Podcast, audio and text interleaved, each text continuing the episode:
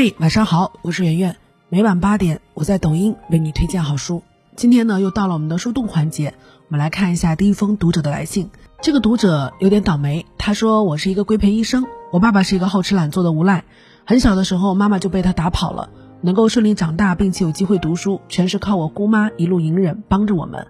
可是我爸经常挂在嘴边的话就是没有一个人帮过他，都是他自己起早贪黑把我们几个养大的。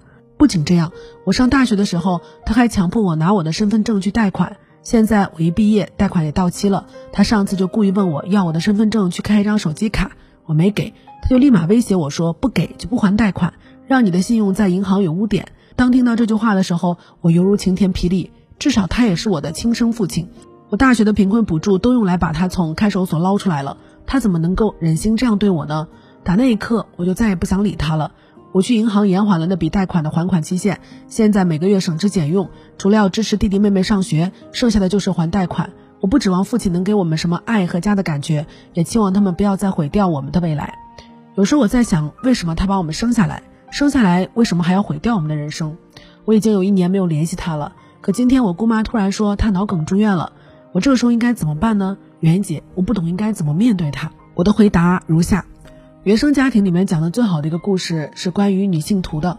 这个女孩呢，从小的遭遇比你还要悲惨一百倍。她父母离婚以后，她跟随母亲生活，屡屡被继父性侵。后来她妈妈不停的换男朋友，她就不停的被侵犯。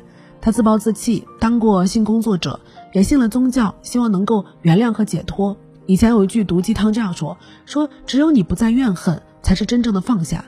可是有些伤害真的放不下，即便是上帝也没有办法让你忘记。终于有一天，在接受心理治疗的时候，他提到了那些侵犯过自己的人，破口大骂。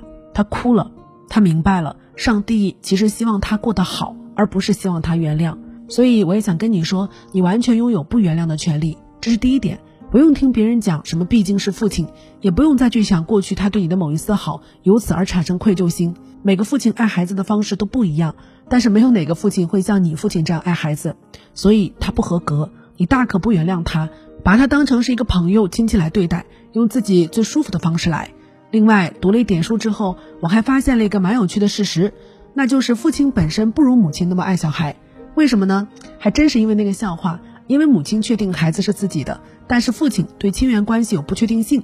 母亲一生能孕育的下一代是有数量的，但是父亲则可以更多次的播种。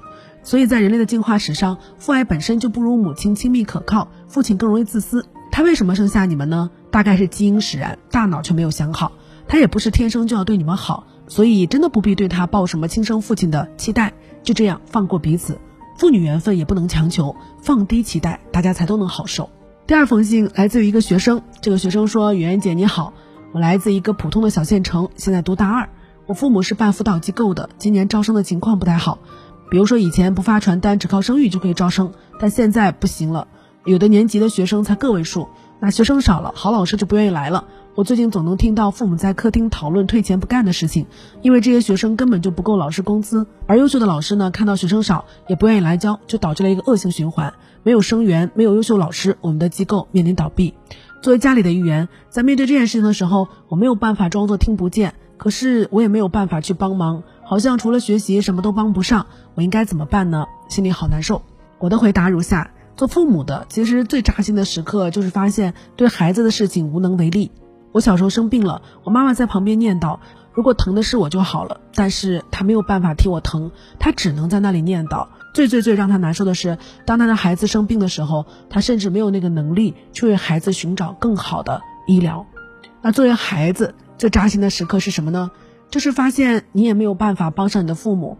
我以前经常跟你们分享的一个故事，我们家小的时候呢。在村里面开小卖部，小卖部每天的营业额少得可怜，所有的客户就是村子里的人，就这样的一个个体户，还经常要被工商局查税。当然我知道，正义的你们肯定觉得做生意就要交税，可是对于农民来说，他们的格局还没有大到只有那一点点的收入，连孩子都供应不起的时候还要去交税，所以请原谅他们。每一次工商局来收税的时候，都好像是抢劫一样。我父母就会把店门关了逃跑，工商局的人就不知道从哪里找一把钥匙敲开门，就把一些商品给抱走，以此来抵税。所以我长大了学习经济，在书上看到一句话，说税收即抢劫，深有同感。这句话不能到处说，说了不能播。我每次看到父母逃跑的时候都好无奈，没有办法帮忙，不够强大，我就只能站在那里哭。我希望我的哭声可以引起来那些工商局的叔叔的可怜，让他们放我们一马，但是从来都没有过。这种无力感成为了童年的噩梦，但同时也成为了进取的动力。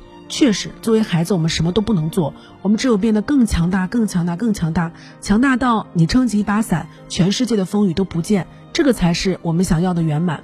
不过，在我们都弱小的阶段，我们没有办法为彼此承担，就好像你的父母没有办法替你去疼，你也没有办法在幼小的时候替你父母去扛他们肩膀上的责任。